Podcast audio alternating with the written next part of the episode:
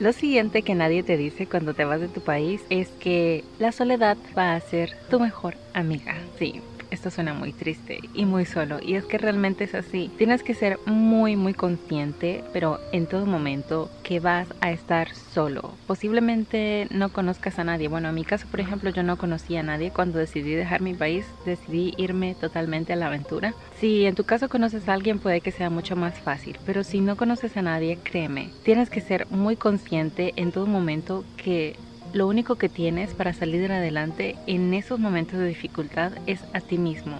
Y va a ser muy difícil, sobre todo si llegas a enfermarte, si llegas a necesitar ayuda, cualquier cosa. Va a ser muy difícil que alguien te ayude como lo haría un familiar. Así que por favor tenlo presente porque no va a ser fácil, créeme, no va a ser fácil. Y en esos momentos es cuando tienes que agarrarte de tus ilusiones y recordarte por qué has decidido dar este paso tan grande e importante lo vas a necesitar. Esto que acabas de escuchar es el video de YouTube titulado Vivir en el extranjero, la parte fea que nadie cuenta, del canal Auxi Ordóñez.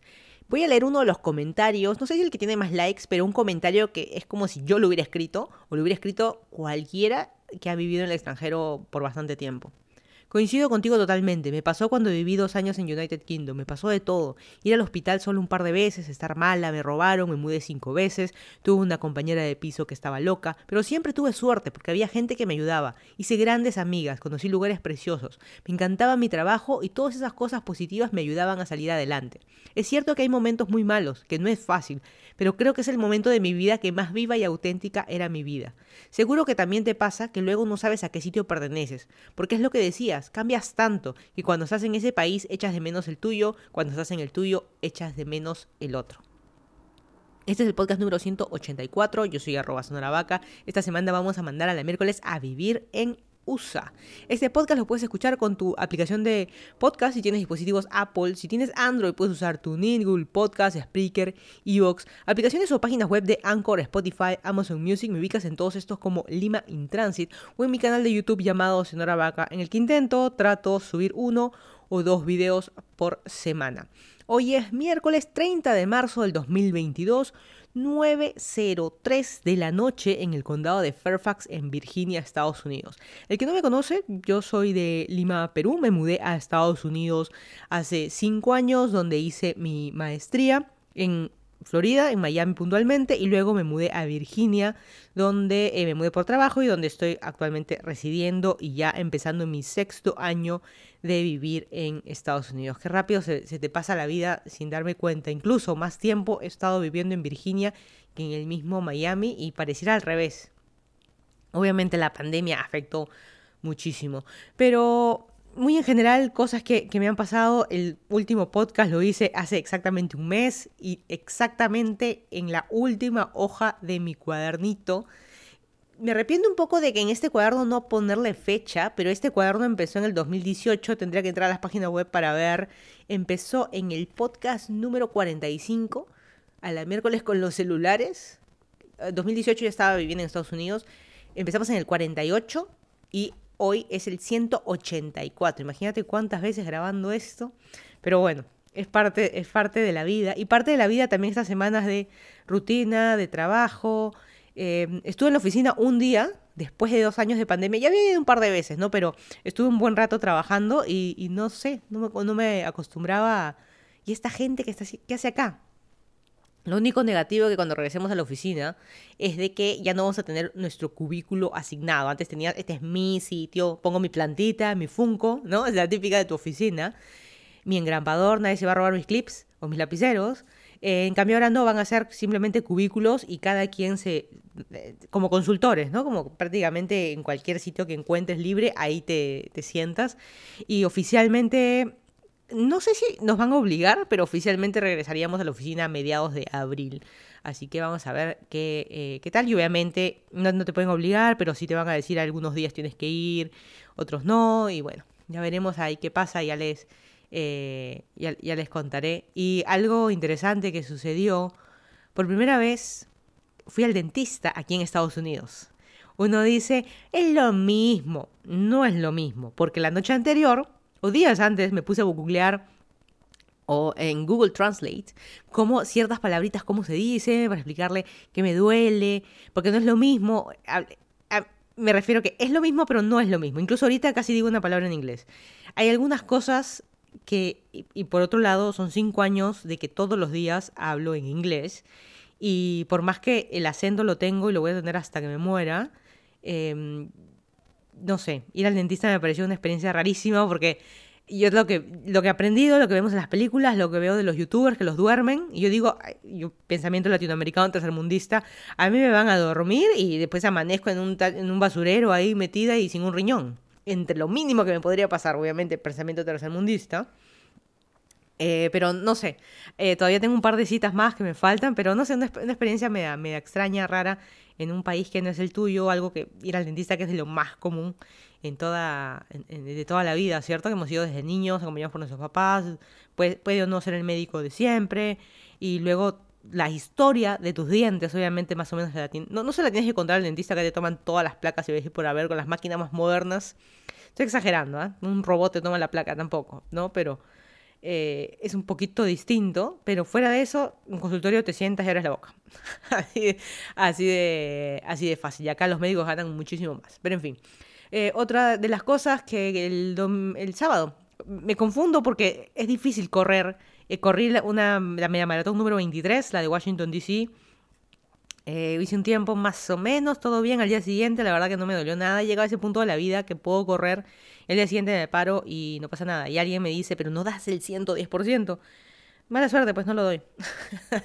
y, tranqui, yo voy corriendo y como siempre digo, si diera el 100%, el 100 no estaría grabando videitos ni nada, así que el video lo ven en mi, está en mi canal de YouTube y lo hago como hobby porque me gusta, incluso salir a correr ir a estas carreras y gastar plata, nadie me está pidiendo ser deportista profesional, nadie me está pagando todo lo que gasto en todos los entrenamientos, la ropa, zapatillas y que sí, y la, inscripción misma de la carrera eh, es por hobby. Hashtag Sonsa. No, mentira, es un, es un hobby que tengo y mucha gente también lo tiene y Punto. No hay conversación ahí. Eso sucedió el día sábado. Y me confundo porque es difícil correr toda mi vida en mi cerebrito. Las carreras son domingos y puntualmente esta fue en día sábado. Otra cosa interesante que me pasó antes de empezar propiamente con el podcast es de que el domingo por la noche eh, estuve en el hospital, en emergencia. Dios mío, ¿qué te pasó?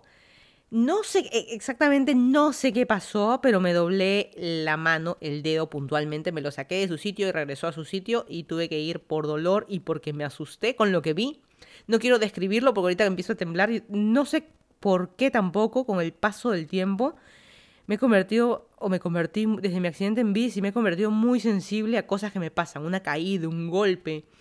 Yo que toda la vida he andado en bici, en patines, Nuevamente te sacas el ancho, me he caído mil veces, hasta corriendo también.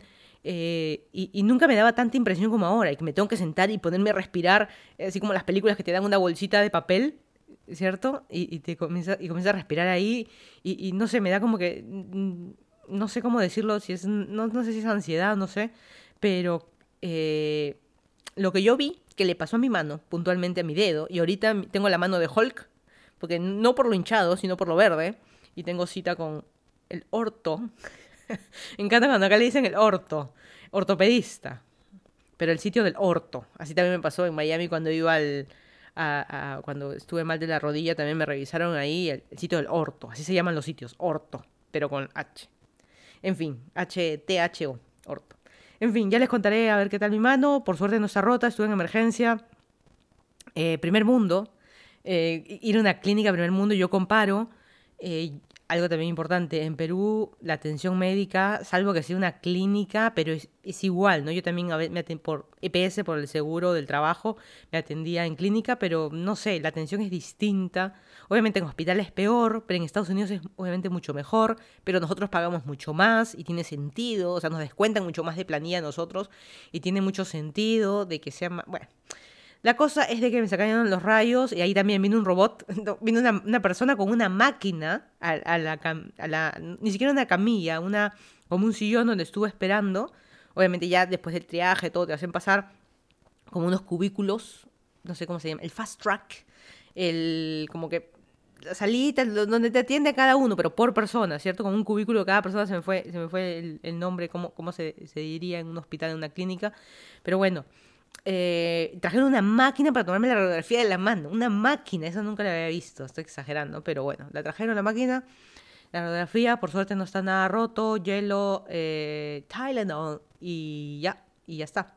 Tylenol es la pastilla de acá, que ni siquiera es paracetamol. Acá no, hay paracetamol, es hace no sé qué cosa. Y cosas que uno tiene que aprender por vivir en el extranjero. No, es, no encuentras las mismas pastillas que vas a encontrar en, en, tu país. Yo, te da una gripe, una alergia, panadol antigripal, ahí está. Panadol antigripal acá en Estados Unidos, ¿dónde hay? Es Mucinex. O sea, uno tiene que encontrar cuál es. Incluso no puedes ir simplemente a cualquier farmacia, compro lo que quiero.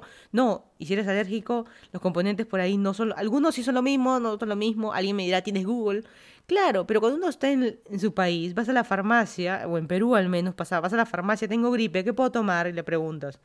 Y en cambio acá, la, cajera, la farmacia te va a mirar y te va a decir, y, yo qué sé, yo solamente te cobro. Depende, ¿no? En cada sitio, pero bueno. Empezamos este podcast. El que nunca escuchó este podcast, siempre hablamos primero noticias que pasaron en Perú, luego noticias del mundo y finalmente el tema de la semana, que en este caso va a ser de vivir en Estados Unidos. Les voy a contar un poco muy en general de vivir en el extranjero y de vivir en Estados Unidos, puntualmente que ya eh, estoy a semanas hoy yo creo que ya hace cinco años atrás ya había renunciado a mi trabajo o ya había sido el último día y ya estaba ya para mudarme a, aquí a Estados Unidos. Así que muy interesante sacar un, no resumen de mi vida, pero muy en general cosas que puedo no que me hayan llamado la atención comparando países, pero no hay mejor ni peor finalmente, porque la vida la decide cada uno, obviamente, en el país donde estés, si eres el supermillonario, vas a ser mucho mejor que en otro país, así sea primer mundo, pero tú estás viviendo en la calle. Exagerada, ¿no? Pero bueno, empezamos con las noticias de Perú, que le ganó 2 a 0 a Paraguay, más, cada día más cerca al Mundial. Algo positivo tiene que pasar en el país, algo bueno, que nos haga olvidar todas las cosas malas, pero bueno. El Hay Perú de la semana, que es eh, una noticia, algo que pasó en Perú que finalmente digas, ay, solo pasa en este país. Se estrenó la película de Netflix cuando nos volvamos a encontrar del director eh, peruano Bruno Ascenso con la actriz peruana Stephanie Cayo. Eh, no me acuerdo el nombre del actor español, pero toda una sarta de quejas porque, como siempre, la argollita de eh, actores que son los únicos que siempre salen en las mismas películas, actores blancos en Cusco, al final defendían de que sí es para promover porque es una película que va hacia el mundo, ¿cierto? Está en Netflix, está eh, tiene el título en inglés también, subtitulado en inglés y en 50.000 idiomas que 50.000 hay, hay 50.000 idiomas, bueno.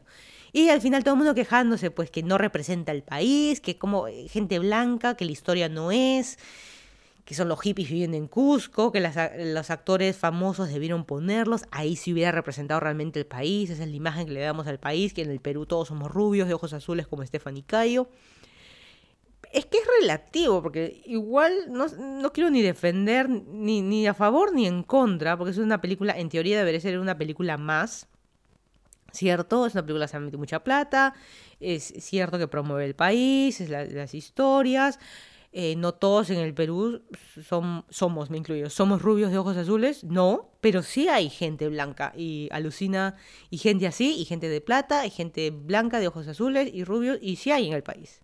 Que pase exactamente lo que pasó en la película, no creo, no lo he visto. Y la verdad que no me lleva mucho la, atención verla, pero mira, si estás en Netflix, en suscripción, no tienes nada que hacer, busca cuando nos volvamos a encontrar. He, leído los hilos de, Twitter hablando de la película. Obviamente no es una película para el Oscar, así como lo mencioné, es una película más. Qué bueno que se haga producción en el país, qué bueno que se cuenten con actores peruanos, actores extranjeros y bla, bla, bla, todo lo que tú quieras positivo. El problema ha sido también todo lo que han acusado del racismo y qué sé yo, y la respuesta de Bruno Ascenso, del director, la respuesta de Stephanie Cayo diciendo, ah, bueno, si quieres hacer películas, la tú, pues, una cosa así, prácticamente dijo, el pobre, pobre porque quiere. E-, esa, un poco esa actitud, y obviamente que allá no le han regalado nada y qué sé yo, pero uno habla desde su privilegio.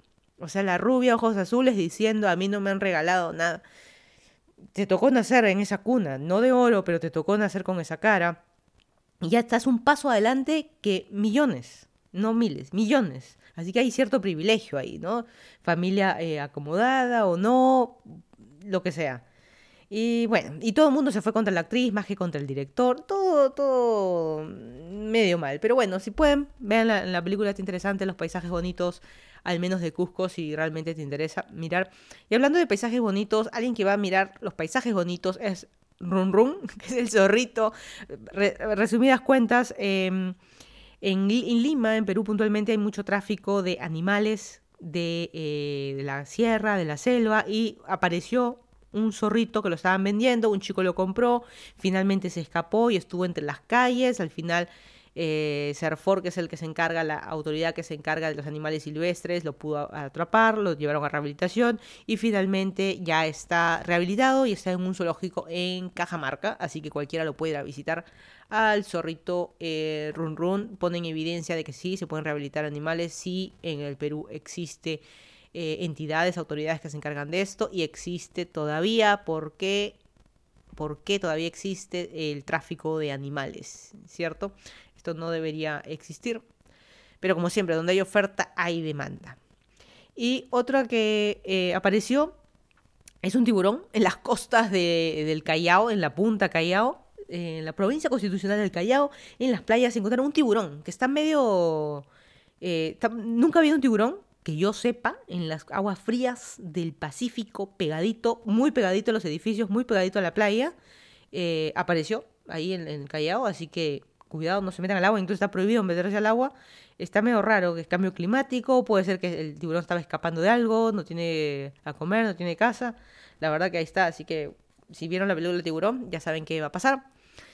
Peter Castle, que es nuestro presidente, el señor Pedro Castillo, el presidente Pedro Castillo, se salva del segundo proceso de vacancia por presunta incapacidad moral permanente. El Congreso concluyó que no lo van a sacar. 55 votos a favor, 54 en contra y 19 abstenciones. ¿Y esos 19 dónde estaban?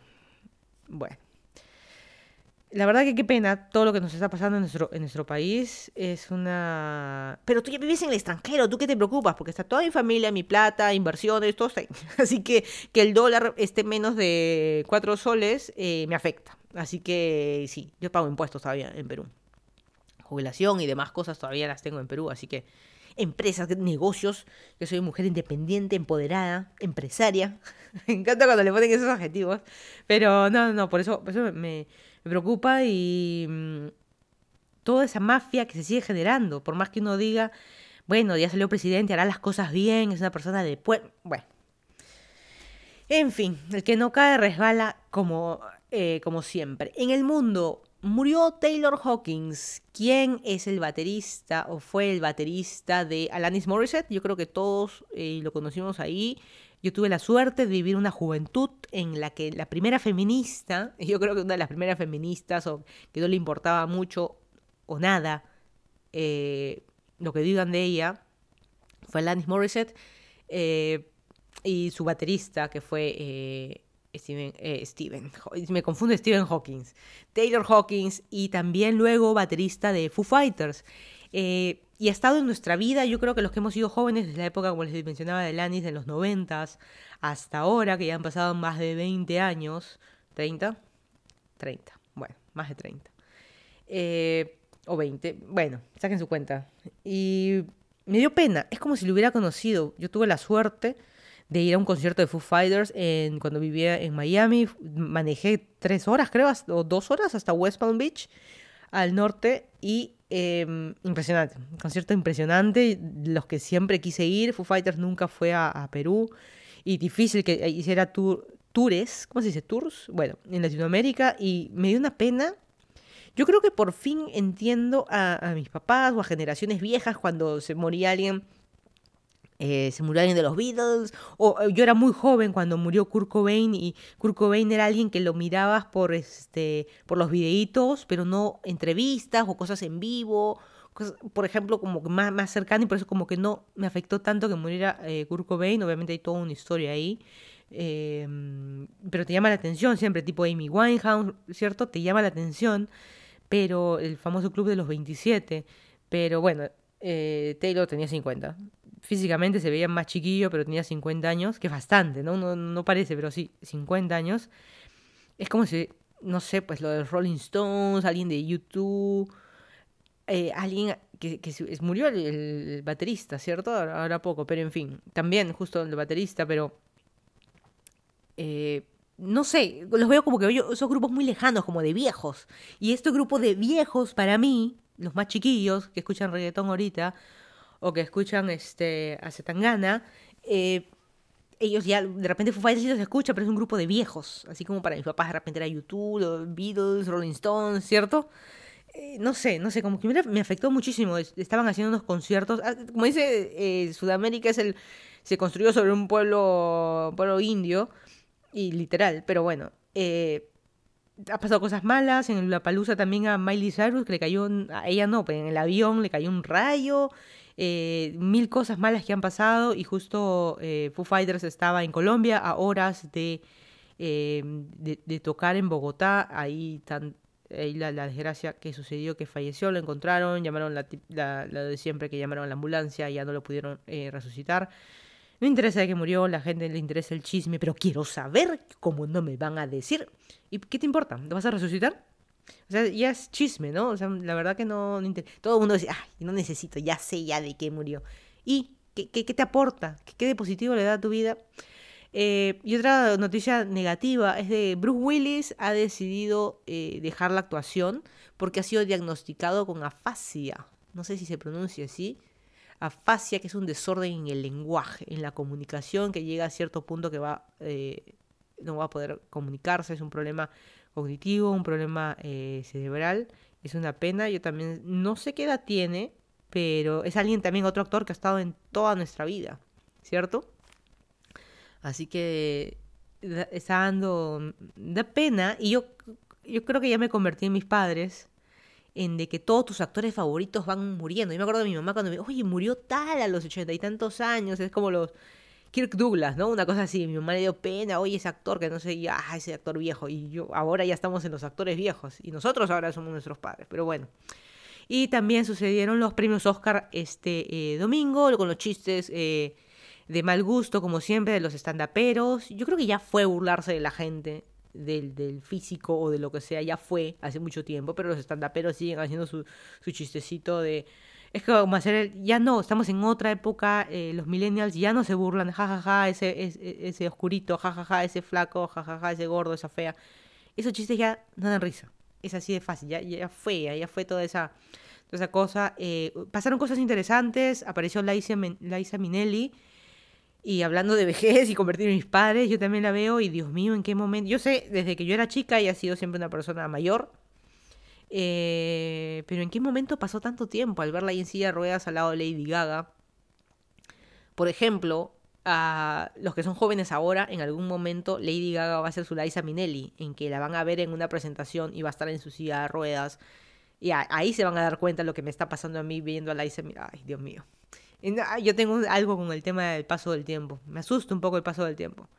Em, Carmen Salinas eh, salió en el In Memoriam, eh, gran actriz mexicana en las novelas de Thalía. Yo creo que todos los, todos los que hemos visto novelas, y ella también tiene unos comentarios, una persona súper graciosa, de toda su vida actuó teatro también. Eh, falleció en diciembre de 2021 y qué bueno que, que saliera en el In Memoriam siendo una actriz tan importante para Latinoamérica y para el mundo. Y también tenemos a los latinos ganando los premios. Eh, Oscar, la verdad que muy bueno. Ahí vimos a Eugenio Derbez, mucha gente. Como siempre, uno eh, en, Perú existe la frase, eh, un, un, peruano, ¿cómo es? el peor enemigo de un peruano es otro peruano. Y lo mismo pasó con la película con Eugenio Derbez. Él es mexicano, vivirá en Estados Unidos, está haciendo su carrera en Estados Unidos. Vi ahora poco la entrevista que Jordi Rosado le hizo en su canal de YouTube y toda una trayectoria, y, obviamente viene también de familia de, acomodada y familia de actores y, o gente famosa. Pero también, como a mí no me han regalado nada, tampoco no puede decir, también desde cierto privilegio. Pero como siempre, el enemigo de otro mexicano es otro mexicano que lo estaban dando, no, pero si él no ha salido, no ha, no ha sido un actor importante, que ha separado ahí recibiendo, bueno. Hashtag Latinoamérica, no importa en qué país seas, todos siempre nos estamos quejando de algo o jaloneando al otro. Y em, lo que opacó, ¿saben qué? opacó a Liza Minnelli, a, a, Lady Gaga, todos los actores, actrices famosos, los vestidos, toda la belleza de hombres, mujeres. Eh, el chape de, ¿cómo se llama? Eh, no es Kirsten Dance, es la chica de... Se me fue el nombre. Bueno, la, la, la, actriz esta que chapó con la otra, con otra chica en la alfombra roja, primera vez que dos mujeres chapan en una alfombra roja. Todo eso, los latinos ganando, Carmencita Salina, todo eso fue opacado por Will Smith tirándole un lapo o un cachetadón a Chris Rock por un chiste que le hizo sobre eh, la esposa. Y al final parecía que estaba armado. Parecía hasta cierto punto, hasta que Will Smith comenzó a hablar lisuras. Cuando le tiró la cachetada, regresó y comenzó a hablar lisuras. Ahí es donde uno se dio cuenta que no estaba armado. Y ya salieron, eh, eh, ya salió publicado. Y luego ganó el premio, o sea, ha quedado sumamente cochino. Yo creo que, en mi opinión personal, está bien que se haya parado, pero perdió la oportunidad grande de hablar y decir, oye, no te burles, o sea, no, no así, pero perdió esa gran oportunidad. Simplemente ser machito tóxico y todas las banderitas rojas levantando, todos los red flags. ¿Cómo te vas a meter un golpe? Estás en televisión en vivo, en, todo el mundo, es una persona súper importante, ahora te, te has quedado con un machito pegalón. Y eh, yo digo, hubiera pasado lo mismo, en vez de Chris Rock, que hubiera sido un hombre blanco, Will Smith hubiera hecho lo mismo. Y si en vez de un hombre blanco hubiera sido una mujer, afroamericana, blanca, quien sea, Will Smith hubiera hecho lo mismo, hubiera parado y le hubiera dado un cachetadón, a todo el mundo dice, no, ahí sí no, porque era mujer. Pero no justifica, la violencia no justifica en ningún momento. imagínate a alguien, y sí, está bien que lo golpee, eh, y en televisión, siempre dicen televisión nacional, pero en televisión a los ojos del mundo, la verdad que perdió una gran oportunidad de ser el, el, superhéroe, digamos. Ahí Will Smith perdió una gran oportunidad y yo creo que ahí se la perdió. No sé qué, qué pasó, se habla mucho de, de la actitud de él, pero al final de cuentas, todo eso opacó a todas las cosas que pasaron en el Oscar, pero más opacaron a Jada Pinkett, que es la esposa, porque el chiste fue hacia ella. Y al final la pelea terminó en dos personas pegándose o, los premios Oscar fueron dos personas pegándose y la academia también ya habló que quizás le puedan eh, quitar el premio Oscar que ganó eh, Will Smith el día más importante de su vida, no sé si de su vida, pero el día más importante de su carrera y hace ese berrinche. La verdad que está mal los chistes, sí, ya lo dije desde un inicio, o sea, eso que me burlo de ti porque seas afroamericano, me burlo de ti porque eres blanquito, me burlo de ti por tu color de piel, me burlo de ti por cómo hablas, me burlo de ti porque tienes alguna enfermedad. Eso ya fue, ya, ya, ya, esos chistes ya no están y me parece raro, a mí me parece muy raro porque nada es improvisado, todo es sumamente calculado y me parece rarísimo que eso haya pasado en los premios Oscar, no sé, medio, medio raro. Pasamos al youtuber de la semana. Todas las semanas he estado tratando de hacer un, o todos los podcasts he estado tratando de hacer un eh, un podcast, recomendar un podcast o recomendar un youtuber. Y finalmente, no sé, ya dejé de encontrar buenos podcasts y simplemente ya no tengo tanto tiempo. Así que lo que estaba haciendo es este, viendo más YouTube, más youtubers. Así que voy a recomendar esta semana también a un youtuber que se llama Imon y Beck. E Amon, Ampersand Beck. Imon, así se llama eh, él y ella se llama Beck, B grande E C, así se llama el canal. Es una pareja de, chicos blancos con plata viviendo la, no sé si con plata, pero blancos viviendo la vida del van life, como saben, eh, en Estados Unidos e incluso por Europa, en Latinoamérica hay unos contaditos eh, pero muy en general acá en Estados Unidos es muy común que la gente compra o alquila o renta, porque hay también una famosa casa rodante o una van y la convierten en una casa rodante que le meten la cama, el baño, cocina, todo ahí y se vas a vivir y recorrer todo Estados Unidos. Algunos están viviendo ya de eso. Hay otros que simplemente por vacaciones, es que por un mes vámonos, recorremos, no sé, pues desde lo más alto en California, toda la costa del Pacífico hasta Baja, Baja California, hasta México, ¿cierto? Y un mes yendo entre playa y playa y se, se suena divertido, ¿cierto? Pero hay gente que ya es su vida, es su casa, ya viven ahí y están recorriendo el mundo o recorren ciertas partes de Estados Unidos y demás, pero viven de eso. Y esta pareja muestra esa vida y también, eh, también ellos también hicieron un viaje por Europa también en su camper o en su van y también eh, luego construyeron su cabaña, lo que es, esa es otra de las modas, no sé si es una moda, pero de acá de Estados Unidos, vivir en una cabaña. Una cabaña, literal, maderitas y ellos la van construyendo, así como su van, también ellos la van construyendo la casita de madera eh, que después viene el lobo, el sopla y la tumba, pero bueno. Y estoy hablando de los tres chanchitos, pero bueno. Eh, es que es muy común el tema de las casas de madera y por eso le dicen cabaña, porque tienen que cortar la leña para calentarse en la noche, pero obviamente moderno, pues tampoco no es este vivir en una cueva, ¿no? Pero bueno, eh, eso es otra de las modas y, y los canales de YouTube están millones porque gente quiere vivir esa vida o aspira a vivir esa vida alejados del mundo y demás. Pero la vida perfecta de ellos se les acabó.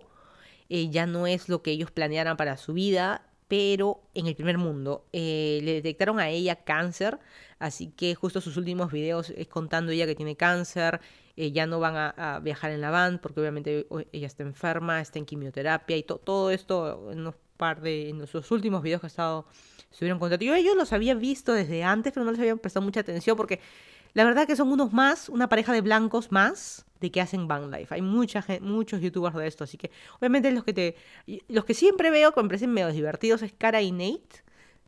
Eh, y, justo también son amigos de ellos y, no sé, me llamó la atención. Y cuando digo en el primer mundo, porque me llamó mucho la atención, justo lo que contaba el dentista yo al inicio, pero eh, a cualquiera nos puede dar cáncer, sea el que sea, cualquiera, hombre, mujer, perro, gato, a cualquiera nos puede dar. Y Em, pero es distinto vivirlo en el primer mundo. Y me llamó mucho la atención ver esos videos porque, ay, pobrecita, qué pena. Sí, qué pena a todos los que les da cáncer.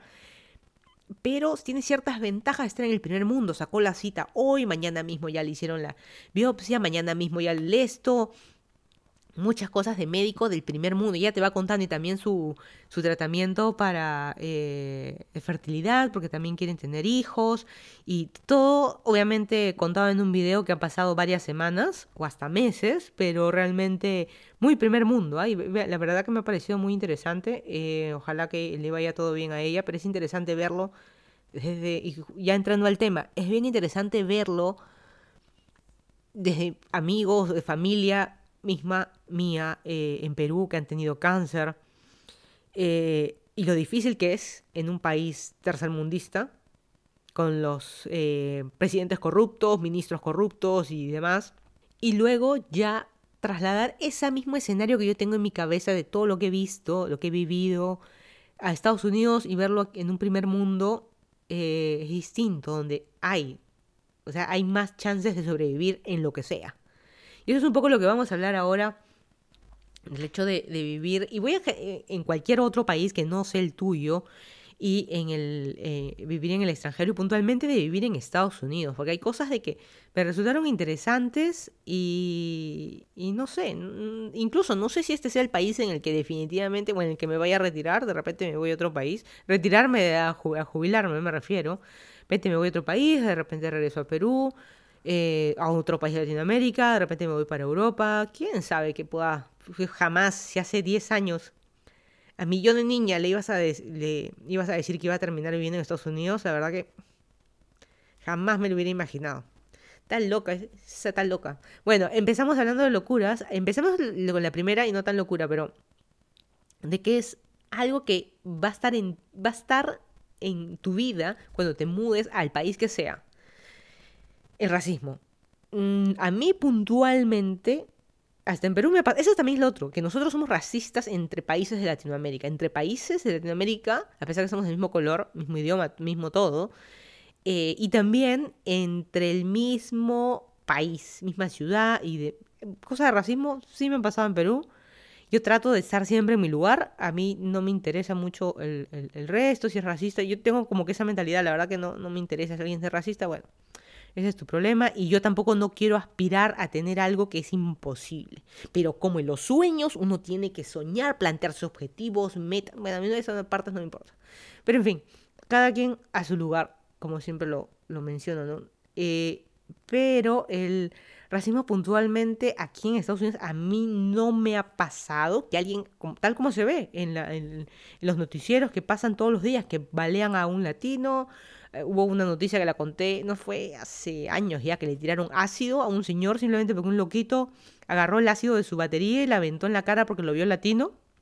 A otro señor que estaba eh, afuera de un restaurante o entrando en el restaurante, lo esperó todavía, esperó que salga del restaurante y le tiró. Es una locura, gente loca, pero a mí puntualmente suerte no me ha pasado eso, ni que alguien en la calle me diga algo o que me traten mal. En mi trabajo, por suerte, todos somos... Esa es la ventaja a veces de estar en un trabajo en el que todos somos extranjeros o vivir en una zona en la que hay mucho extranjero, en la que nuestro trato es igual. Obviamente, físicamente nos vemos distintos, hablamos distinto. Yo vivo en una zona que vive mucha gente de la India, en la industria en la que estoy, en mi trabajo, creo que más de la mitad son de la India. En, puntualmente en mi equipo de trabajo, soy la única latina. Creo que en mi, en mi equipo de trabajo de Norteamérica, yo soy la única latina. Y cuando digo latina me refiero no que mis papás son latinos y yo nací en Estados Unidos, eso hay un montón. Pero es difícil encontrar, como en mi caso, que tú hayas, te hayas mudado ya grande, ya adulto acá. No es imposible, obviamente, pero sí eh, hay, hay, eso, pero... Em, pero indirectamente sí me ha pasado el tema de racismo, que por ejemplo ha salido una, muy parecido a Perú, ¿no? Que te miran porque te ven un poco oscurita y ahí se está robando, ¿no? Pero bueno, aquí también eso sí me ha pasado, que al salir de una tienda me piden a mí el recibo, estamos saliendo varios, con, incluso por ahí una familia o alguien de blanco delante mío sale con un montón de bolsas y no le piden el recibo y salgo yo con una mini bolsita que compré un chicle y me piden el recibo a mí, eh, bueno, mm, a veces me ha pasado que me saludan diferente porque eh, usualmente uno lo ve en las tiendas, en los negocios, en los restaurantes, que ves cómo saludan a otros y ves que a ti te tratan distinto, no te tratan mal, te saludan distinto. Puede ser que al otro lo saluden, hola, ¿cómo está? ¿Y qué tal tu día? ¿No? Es esa falsa emoción que veo siempre en la gente de Estados Unidos, pero esa es parte de su cultura. ¿Cómo estás? ¿Y qué tal tu día? Que no sé qué cosa. Y a mí, hola.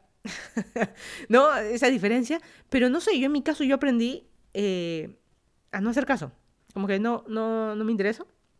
Yo no sé si ya porque ya estoy acostumbrada de Perú a ese tema de racismo y qué sé yo, y que no me afecte, que no me importe, y que no me voy a preocupar por eso y no voy a pensar en eso pero bueno, está ahí para que lo tengan. Y no solo es algo de Estados Unidos, justo eh, en el video que mencionaba al inicio, esta, esta chica contaba de que ella mm, era de, o nació en Honduras y ella eh, vivió un tiempo en España y le decían Sudaca. Y ella decía, pero yo no vivo en Sudamérica. abran su librito de geografía y vean de que yo, ¿por qué me dice Sudaca si yo no vivo en Sudamérica? Pero bueno, para que vean que existe en todas partes del mundo y obviamente eh, no solo por ser latinoamericanos, obviamente puede ser porque no importa qué país del mundo seas, el racismo va a existir simplemente por ser un inmigrante, simplemente por verte distinto, simplemente por hablar con un acento tal cual. O incluso tú puedes haber nacido acá, pero tus papás nacieron en otro país y tus papás tienen el acento, tus papás son de los otros colores, eh, ahí está. También hay racismo también contra, contra eso. Por otro lado, tenemos, y viendo un lado más positivo, eh, de vivir en Estados Unidos, las oportunidades. Tú decides en qué trabajar, desde tu propia empresa, tú puedes crear, es tan sencillo crear una empresa acá, em, o elegir trabajar en la empresa más grande que quieras. Puedes, o sea, es factible, no es imposible. Trabajar en un Google, en un Facebook, en Tesla, en Amazon, empresas gigantes, de las más chiquitas hasta las más grandes, tú decides dónde trabajar, o sea, es posible. No es imposible, siempre tienes el amigo, el conocido, o sea, es mucho más fácil conseguir trabajo que eh, en otros países. Y por eso acá existe el, el renuncia si no te gusta lo que haces.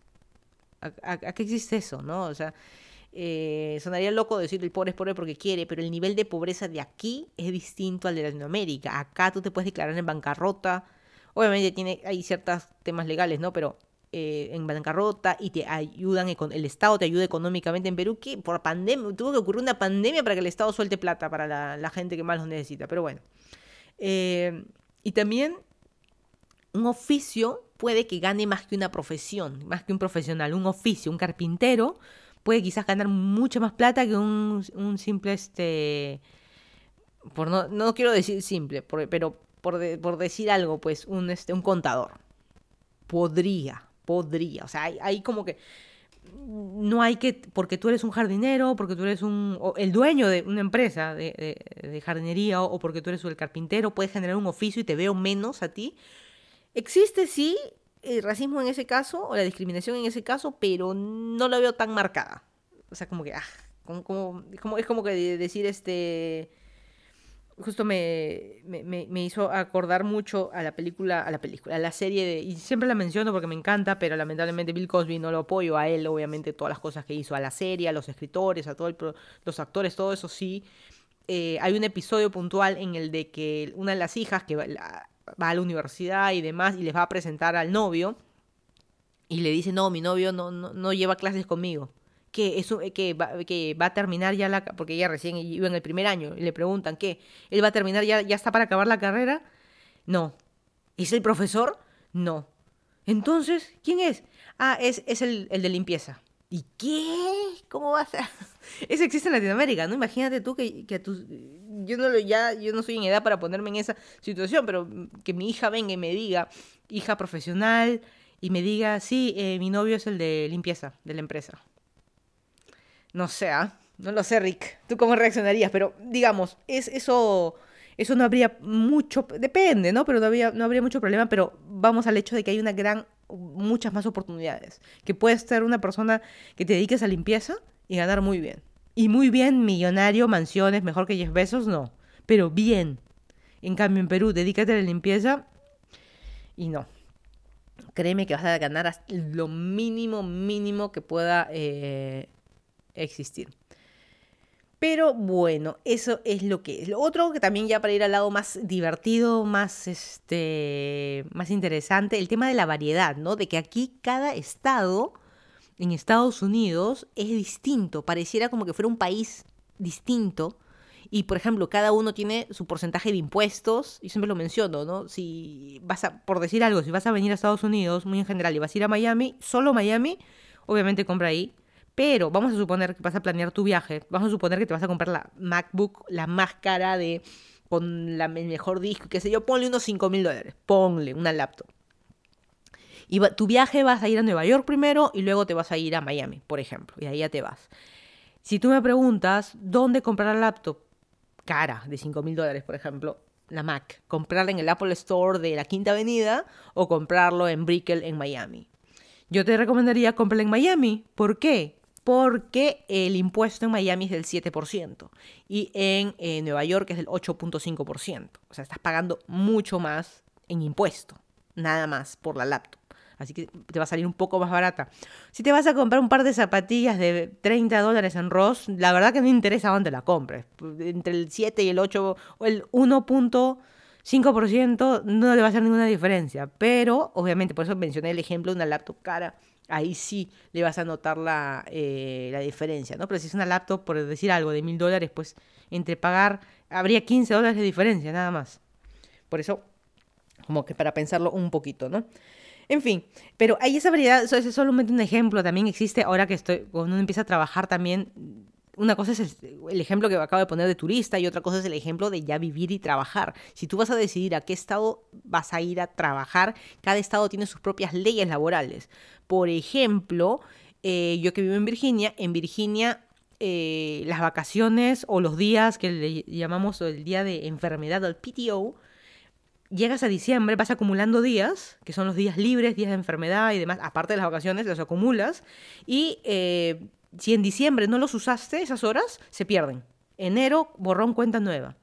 Pero en Seattle, estado, o ciudad, estado, estado de Washington, pero, bueno, eh, que es donde está la otra subsidiaria, eh, ellos no. Ellos si se pierden, no, va, corre para el siguiente año y así puedes ir acumulando un montón. Creo que en New Jersey también es igual, en Maryland también.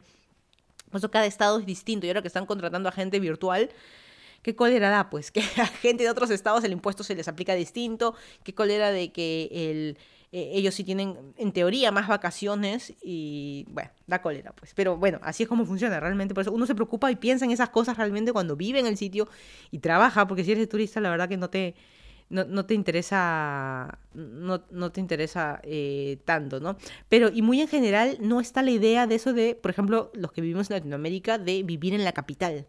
Uno vive en la punta del cerro y si quieres que tus hijos vayan a la universidad, si te tienes que atender eh, un tema médico, tienes que atenderte, tienes que ir a, entre comillas, la capital, ¿cierto? La ciudad principal. Yo sé que está descentralizado, pero por ejemplo, en los 24 departamentos del Perú no hay 24 universidades buenas, no hay 24, o sea, cada uno de ellas tiene varias universidades, varios hospitales, varias clínicas en las que uno puede decidir. La verdad que no. Todos pensamos en la capital. Hay mucha gente, mucha gente de que lo que hace se va a estudiar siempre a la capital, regresará, no sé, pero siempre van a la, capital. En cambio acá, no importa en qué estado esté, siempre va a haber una buena universidad, una nueva empresa, una, una buena universidad, una buena empresa donde trabajar, siempre va a haber un buen hospital. Es como si diera lo mismo. Da lo mismo en qué estado estés, prácticamente donde te guste, qué costa quieres vivir, quieres vivir con... La gente por eso habla tanto, más, tanto del clima, porque el clima a veces la gente decide dónde vivir en base al clima. Y es ilógico, ¿cierto? Pero bueno. Eh, luego, eh, la variedad de chucherías, que uno va a un supermercado y yo siempre pongo el ejemplo de la variedad cuando uno va a un supermercado. Por eso uno siempre... ¿Cuál es la diferencia entre Latinoamérica y Estados Unidos? Las oportunidades y la variedad de cosas que puedas encontrar. Ya sea como vienes como turista para trabajar, lo que sea, pero en general, oportunidades y la variedad o la variedad de oportunidades. Bueno, puedes verlo así. Y yo siempre pongo el ejemplo de las galletas Oreo. Tú vas a la sección galletas de cualquier supermercado, de un Walmart, un Target, al que sea. Vas a la... Mm, obviamente, eh, no coman galletas Oreo, por favor. Mucho, mucho azúcar. Coman para probar, no compren este, al por mayor, pero en general, eh, coman si quieren de vez en cuando. Pero vas a la sección de galletas, que es todo un pasadizo, y la sección de Oreo, hay como mínimo 10 tipos de, gallet de galletas Oreo. Yo, en mi cabeza mi pequeño cerebrito, la galleta Oreo son las dos, eh, las dos galletitas, las dos tapas oscuras y blanco, la cremita al centro. Punto, es la galleta Oreo. Acá hay mínimo 10 tipos en el supermercado. 10 tipos de personas, 10 señores, no. 10 tipos de galletas Oreo que la de menta, que la de no sé qué cosa, que, que la que sabe a, torta de fiesta, mil sabores. ¿Se necesita tanto? No, pero ese es el país de las, de las, de las variedades, así que eso es lo que puedas eh, encontrar. Y también es del país del tú mismo. Depende del estado, pero del país del tú mismo, que tú mismo te sirves la gaseosa en el fast food, por ejemplo. Te dan el vaso y ya sírvete tú. Aquí te va a servir, tienes el refil, todo lo que tú quieras. Eh, vamos a hablar en un ratito de eso, pero tú mismo, tú mismo haces esto, tú mismo este, échate gasolina en el carro, depende del estado, pero tú mismo échate gasolina en el carro. Hay muchas cosas, hay sitios para lavar el auto en el de que tú pones monedas y tú mismo lavas. Hay muchos sitios de lavandería eh, en Latinoamérica ya hay, ¿no? Pero muchos sitios de, de, este, lavandería y son muchos sitios los que hay. En Perú no creo que hayan tantos, pero acá las lavanderías que pones monedas en las maquinitas y tú mismo lavas, por eso digo es el país del tú mismo, ¿no? Eh, o también aquí en las farmacias, que creo que no hay algo así en Perú, o en ningún país de Latinoamérica, no estoy muy segura. Obviamente hay, pero... Eh, no es tanto como acá. Tú vas a un Walgreens, un CVS, que son las farmacias, y tú te puedes pasear entre los pasadizos de pastillas y tú mismo leer y escoger y hacer lo que quieras. No hacer lo que quieras, pero me refiero a un supermercado de pastillas y remedios. Eso no existe. Que tú vayas a agarres tu canastita, entres a la tienda y tienes un supermercado de, de cosas médicas. Desde curitas, eh, hasta muletas, todo lo, que tú quieras, vitamina, todo pero como supermercado, que tú mismo entres, tú mismo agarres la caja, eso como que no existe. Y la verdad que, no sé, es como que, la, como les digo, la variedad, la oportunidad, el, tú mismo, el tú mismo es todo. Obviamente hay también gente que te... Hay médicos de turno que tú puedes sacar tu cita y te pueden eh, aconsejar, pero no es como en la, en la farmacia. Buenas, ay, estoy con tos, con tos seca, ¿qué, qué me recomiendas? Eso no es tanto, anda, anda a tu médico, ¿qué, qué, qué me recomiendas? Pero bueno. Y, este, y algo que me llama la, atención, que también eh, depende, acá en Virginia me llama mucho la atención y creo que en Miami también, que muchas tiendas cierran temprano en domingo. Acá los, eh, por ejemplo, los outlets, las tiendas de Adidas, Nike, cierran los domingos a las 6 de la tarde. ¿Qué? ¿Cómo van a cerrar domingo a las 6? Yo me acuerdo eh, haber estado cuántas veces de mi vida en el Jockey Plaza, 8 o 9 de la noche, jijaja, y todas las tiendas abiertas y la gente trabajando y acá, ¿no? No, porque es domingo, pues no, no se trabaja. Muchas tiendas no atienden hasta tarde. Así que, o 5 o 6 ya están cerradas en domingo. Raro, ¿no? Pero bueno. Ese es lo que, lo que es. Y lo que me pasó justo el día que fui a, al hospital, luego tenía que ir a la farmacia a comprar. Eh, eh, me llamó la atención que el hospital no tenga farmacia. Porque en mi cerebrito, en Perú, los hospitales, las clínicas también tienen su propia farmacia. El doctor te da la receta, tú vas a la farmacia del hospital. Obviamente, la farmacia del hospital quizás sea depende, si es la farmacia de la clínica más caro que en la, Incafarma de la esquina o la farmacia de la esquina, pero no es este... No, tienes tu farmacia ahí, en cambio acá no. Tú andas, busca una farmacia y tú vas a entrar a Google Maps y era domingo y estaba todo cerrado, salvo una que tendías a las 12 de la noche y eran 11 y 40 y te fui corriendo a una farmacia, por suerte estaba media cerca de mi casa, ya saliendo ¿no? del hospital en la ruta prácticamente. Suerte, la única, que hasta las 12, porque todos cerraron a las 9. Y la cosa es de que entro vacío, no había nadie, me paro en la caja y dice pueblo fantasma, y la chica salía del baño, o sea, yo, yo mi cerebrito tercermundista, yo digo, acá salgo y puedo robar todo. Obviamente de ahí iba presa, ¿no? Pero eh, raro, y la chica sola, y era una chica, la típica que los chiquillos trabajan, pues la chica tendrá, ponle 19, 18, 19, y estaba trabajando, tomando su Red Bull, y se notaba súper, eh, puede ser mi hija, chiquilla, y este, solita a medianoche, Dios mío, algo le puede pasar, no, y realmente no, no pasa nada, pero gente loca que puede entrar, eh, obviamente puede pasar. Pero en fin, eso es lo que, lo que, lo, lo que, lo que cosas raras, no sé, me llaman la, atención, 12 de la noche, y comparando con Perú, uno iba al tambo o a, cualquier tiendita a comprar y están con la reja cerrada, ¿cierto? Te, atienden por una ventanita, las farmacias también, todo cerrado, una ventanita porque los asaltan. En cambio acá me pareció rarísimo. Pero bueno, incluso me dio miedo, dos mujeres solas en esta farmacia, está entra un loco y nos asalta a las dos, que es lo mínimo que nos podría pasar, pero no sé, no sé, pensamiento tercermundista. Em, pero justo también el tema que mencionaba de eh, acá la viveza, ¿no? Por un lado me salta la viveza, pero yo podría robar acá, pero bueno. Eh, no, está, todo filmando todo y las leyes existen y acá en Estados Unidos, como en todas partes del mundo existen y acá sí eh, se acatan. Y sí, porque ahí sí el policía te tira al suelo enmarrocado y, y, te llevan por gracioso. Así creo que en Perú es bien difícil encontrar eso. Están, están los policías preocupados en otra cosa. Pero acá sí, este acá en general, y depende del estado, depende de la gente, depende, no es lo mismo pues en la zona más cara que en el Bronx, en Nueva York, pues no, o sea, no es lo, la zona más cara de acá de Virginia, donde Jeff Bezos tiene su casa y acres y acres de jardín y qué sé yo, versus una esquinita en el Bronx, en un, en, entre edificios, en una, la calle oscura contra, con los tachos de basura, ¿no? lamentablemente no es lo mismo, depende, ¿no? Pero acá a la gente eh, no les da ganas de robar, muy en general, no les da ganas de, meterse en problemas, no les da ganas de, de señales de tránsito porque se ganan un problemón con la ley y te metes en un lío. Y realmente la gente no sabe las consecuencias que puede pasar, como les digo, que te metan preso y son líos económicos, legales y qué sé yo, porque las leyes realmente se cumplen, incluso hay prisión por deuda, así que hay muchas cosas que la gente este, se cuida mucho y es consciente. Eso es lo que pasa. En Latinoamérica te pasa el semáforo en rojo, te pasa el señal de pare y no pasa nada, es algo moral prácticamente, ¿cierto? No pasa acá, te la pasas, tú sabes el lío que puedes meterte justo le chocaste a alguien, en Perú porque le chocaste a alguien que es hijo de un policía, te metes en un lío. Pero aquí, a quien sea que le choques y le rompas una uña, ay Dios mío, en el lío que te puedes, o sea, en el lío que te puedes meter. ¿Cierto? Y depende, pues, ah, pero así no es, bueno, bueno, así no es, pues. Pero bueno. Y por otro lado, el tema de la abundancia. Eh, en el que todo hay. Y si no hay en esta esquina, hay en la otra. La cantidad de supermercados, tiendas, negocios. Yo creo que eh, esa es, la conclusión, ¿no? La cantidad. Por eso hay tanta oportunidad, tanto trabajo, porque hay...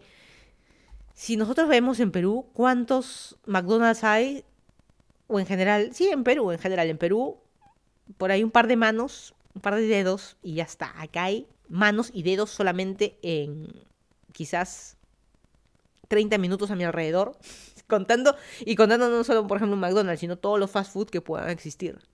Así que por eso hay tanta oportunidad, hay tanto trabajo, hay tantas cosas, porque hay una gran variedad y una gran abundancia en el consumismo, ya sea tú en el negocio, en el de tienda, comida, ropa, lo que tú quieras, hay muchísimo. Y unos ejemplos súper tontos que yo me doy cuenta es eh, la botella de aceite, la boca de la botella de aceite aquí en Estados Unidos. Tú compras la que quieras, la, em, la botella de aceite la abres y totalmente abierta la boca de la botella.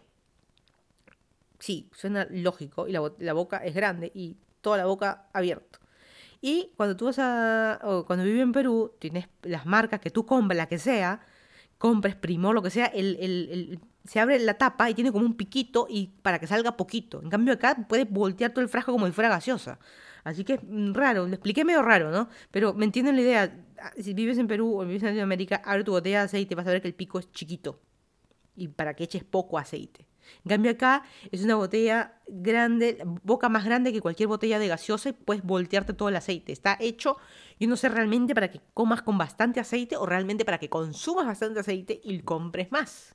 Que esa también es como que me da la media trafa. Eh, lo otro, el dulce en la comida, acá todo me parece mucho más dulce, los dulces mucho más dulces, las gaseosas mucho más, a mí la Pepsi perdón, la Coca-Cola de acá no me gusta, es muy dulce. Incluso la Inca Cola que venden aquí, que es fabricada acá en Estados Unidos, es mucho más dulce, obviamente por el tipo de azúcar. Em, es distinto que la caña de no sé qué cosa. Bueno, y, en Perú sabe eh, distinto las gaseosas.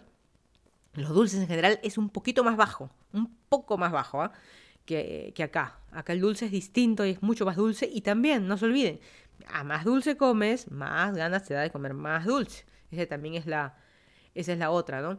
Y lo otro, eh, y justo hablando del Club de los 27, de, gente que se pasa con drogas, gente que se pasa con medicamentos y demás, justo que estuve en la farmacia y compré Tylenol, te compré Tylenol, eh, es este, que las pastillas las venden en frascos. O sea, como les digo, tú entras a la, a la, farmacia y tú mismo agarras la cajita, tú mismo como si fuera un supermercado, ¿no? En vez de agarrar las manzanas, estás agarrando cajas de pastillas, tú mismo puedes comprar, obviamente.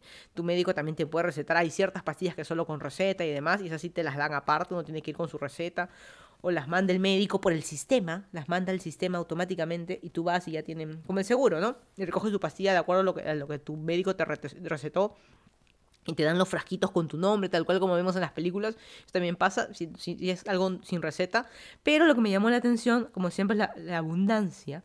Es eh, que el frasco de pastillas, yo por ejemplo aquí he comprado eh, Tylenol es antiinflamatorio, es como si fuera paracetamol. Cuando tú compras, por ejemplo, paracetamol, es un similar, ¿eh?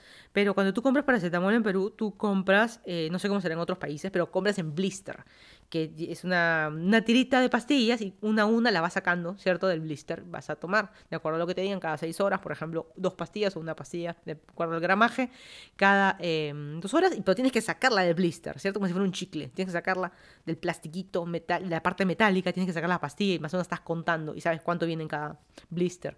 En cambio acá vienen en un frasco, y cual, cual película o cual gente que se quiere matar, que, eh, que hemos visto en las películas, agarra el frasco y se voltea así como el aceite que digo que es un montón, te volteas el frasco en la mano y tú te volteas y tranquilamente tienes 5 o 6 pastillas en la mano y de ahí es donde la gente loca eh, intenta suicidarse de sobredosis de pastillas, de sobredosis de desenfriolitos y yo creo que alguien no haría lo mismo con un blister. Ay, me voy a matar, voy a abrir mi blister uno por uno. Yo creo, no sé, no sé si es idea mía, pero no sé, mal diseño o yo estoy mal acostumbrada o bien acostumbrada. No sé, como que en un blister te hace más consciente. Tienes que abrir uno por uno. Parece algo tonto, pero realmente no lo es al final. eres más consciente abriendo un blister y sacando pastilla por pastilla que cuando ya tienes todo, eh, todo en un frasco que te lo volteas a la mano y volteas el frasco. Yo ahorita agarro mi frasquito de Tylenol, lo volteo en mi mano y tranquilamente caen 10 pastillas de una vez, como si fueran Tic Tacs. El frasquito del Tic Tacs de los eh, caramelitos o de Nerds que caen en tu mano este, no, pues no, yo digo, yo no, yo me acuerdo que cuando comía los chiclets, los chicles, eh, los chiclets Adams, eh, también la cajita de los chicles amarillos, los azules eran los más fuertes, pero los amarillos, eh, la, la, tapita se abría en dos, no sé, los antiguos nos acordaremos, la caja más grande, se abría en dos para que caiga un chicle de uno en uno, ¿cierto? Y este... Y no sé, uno era más consciente porque por eso de uno en uno, ¿no? Es como que abrías la caja y te voltees todos los chicles, no, pues así no es. ¿cierto? Bueno, me estoy haciendo bolas yo sola, pero no sé, son ejemplos tontos, pero son cositas así tan sencillas. Y uno dice, ay, eso no importa. Sí importa, porque finalmente tú cuando te mudas a otro país, cuando vives en el extranjero, cuando vives puntualmente acá en Estados Unidos, seas donde sea, es otra realidad, no es lo mismo de que uno está acostumbrado, hay cosas distintas. Este es el país del consumismo, de que vas al tacho de basura que sea en la puerta de la casa de, la zona que sea, están botando un televisor, un mueble, como que no interesa. Eso puntualmente yo creo que jamás lo he visto en Perú, de que alguien saque su televisor viejo, que puede que aún funcione, ¿ah? ¿eh? simplemente viejo porque lo renové, lo cambié, o, o, el, el cable lo mordió el perro y se peló, lo que sea, y lo pongas en la puerta de tu casa. La verdad que no, con la justa estamos con la basura y todavía con cólera porque por ahí bastante nudo, porque viene por ahí un perro y te abre la bolsa o viene el, el, reciclador y te está abriendo la bolsa de la basura, así que ese tipo de cosas, la verdad que, o que te saques un mueble, no lo he visto. Esas cosas distintas. Hay cositas, por eso digo, una cosa es cuando viene el turista, qué bonito, una cosa es cuando miras la película, qué bonito, pero es distinto ya cuando vives eh, acá. Y por otro lado, eh, cualquier día puedes salir a la calle y te pueden disparar. es así de fácil. Tantos tiroteos, tanta gente loca. Acá no se olviden de que más allá de gente loca hay mucho, también mucho indigente, eh, mucho tema de drogas, muchos militares que están traumados de, lo de las guerras. Em, odio decir la palabra loca porque realmente es gente que tiene problemas mentales y lamentablemente eh, ver en tanto indigente. En Miami lo, lo veía y jajaja, mira el indigente, pero acá en, en DC eh, se ve más el... En Miami también, pero acá también, y en todas partes de Estados Unidos, Nueva York también sobre todo, eh, se ve mucho el... Y, Los Ángeles también, eh, los indigentes, gente viviendo en la calle, gente viviendo en carpas, a metros de la Casa Blanca puedes ver a alguien sentado ahí. Pero a diferencia de Perú, uno puede ser el más pobre que quieras, pero tienes una casa, tienes un techo, así sea un, así sea un techo de plástico en la punta del cerro que vivas, pero tienes un sitio, este es mi sitio. En cambio acá vives en la calle y no te importa. Y, por otro lado tú dices, ay, pobrecito, pero ese pobrecito recibe un sueldo del, del Estado y reciben ayuda, solo que ellos eh, es pobre porque quieren, ¿no? Deciden vivir en la calle porque quieren, porque quieren tener esa libertad, no quieren estar controlados y demás, así que no quieren que, entre comillas, los rehabiliten. Y hay de todo, ¿ah? No, no, no, confundan de que todos son, eh, tienen problemas mentales, pero, no sé, da mucho, da mucho que desear, porque hay gente que entre comillas, ya iba a decir son pobres porque quieren, pero bueno, o viven en la calle porque quieren, pero es que sí, pero no. Es que es distinto y hay gente mucho que vive de la droga y, y demás y, como les digo, puede haber un loquito también que está en, en, lo, oscurito mirando o puede haber un loquito que está mirando a, las niñas y porque es un violador. De eso también existe, no nos salvamos eh, en, ninguna, en ninguna parte del mundo. Tampoco nos salvamos que te asalten en ninguna parte del mundo. Yo creo que no existe uno que sea 100% seguro que algo te vaya a pasar pero es un poco más seguro. Es como comparar el porcentaje de accidentes en un avión versus el porcentaje de accidentes mientras vas en el auto. Obviamente en el auto es mayor. Y obviamente depende de dónde te vayas a meter, en qué parte de Estados Unidos o en qué parte de ciudad del mundo te vayas a meter, que las chances son eh, mayores.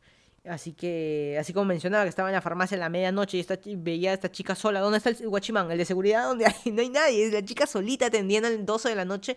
Y así es, y es la realidad. Y acá realmente no les pasa nada. Si pasara algo así todos los días, eh, habrían guardias y policías por todos lados. Pero en este caso, eh, las chances son bien bajas. Como les digo, depende de dónde vivas.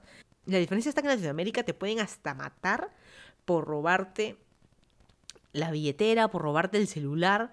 Yo jamás me voy a olvidar, una vez estaba corriendo en la noche eh, en La Molina, pero con Ate, porque estaba haciendo una ruta larga ese día. Y no me acuerdo la calle, ¿cómo se llamaba? No me acuerdo, no me acuerdo ahorita cómo, cómo, cómo se llamaba, pero era por el estadio de la U más o menos. Y la cosa es de que veo que de una moto bajan y la saltan a una señora y una señora mayor que está, la típica que viene la moto y la señora estaba abriendo la cartera con la llave para entrar a su casa y la amenazó con pistola y había gente alrededor y como que acá no importa nada. Yo digo, a la señora la matan por robarle la cartera.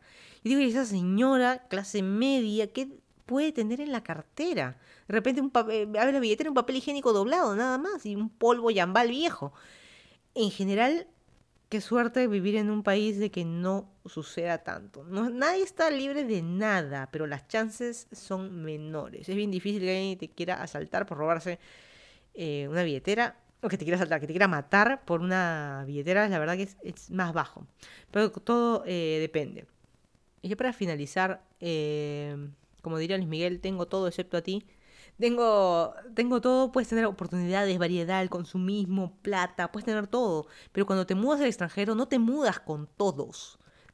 Tú prácticamente te divorcias de tu familia, prácticamente te divorcias de tus amigos. Sí, vas a regresar, vas a visitarlos, sí, algunos amigos, familia pueden viajar para acá, pero no es lo mismo, ya no es lo mismo, ya no estás con todos tus amiguitos del colegio, la, la vida cambia, las cosas son distintas eh, tienes familia acá en Estados Unidos, ya empiezas a tener hijos, tus hijos ya ni siquiera van a hablar el mismo idioma, eh, muchas cosas así, independiente del país que estés, es, es complicado, es complicado vivir en el extranjero, la verdad que no es nada fácil, es tomar la decisión de divorciarte de tu vida y empezar una nueva. Por eso en podcasts anteriores hemos hablado del tema de que si es mejor, eh, es progresar, mudarte a otro país. En el podcast anterior justo hablábamos del progreso, pero no necesariamente, porque mudarte es empezar desde cero en otro lado.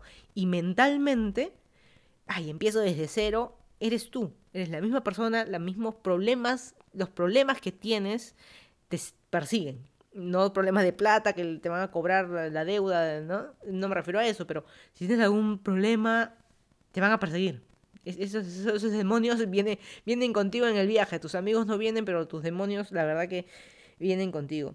Pero ya para eh, terminar, tú escoge qué país quieres vivir. Si recomiendo vivir en el extranjero, yo creo que sí lo recomiendo de todas maneras para uno crece, uno cambia uno aprende a, darse cuenta que es lo mejor eh, para uno mismo. Y sí, van a haber mejores países, peores países, mejores ciudades, peores ciudades, pero eso lo define cada quien, cada quien, porque cada quien vive una realidad distinta, vamos a vivir en países distintos, no somos clones, alguien va a trabajar en otro lado, va a ganar más, otro va a trabajar en otra cosa, va a ganar menos, oportunidades, todos tenemos distintas oportunidades, vamos a estudiar lo mismo o no estudiar nada, nos hacemos youtubers, streamers, twitcheros y vivimos de eso sin estudiar nada, qué sé yo, todos tenemos realidades distintas, así que es, este, cada quien lo tiene que vivir, pero siempre va a haber el quejoncito, el que va a decir, el hater que va a decir, no, yo opino que esto es mejor, esto es progresar, esto sí no es, y yo siempre digo, el que opina, y si quieres recibir un consejo, tómalo siempre de alguien que ya haya vivido en el extranjero.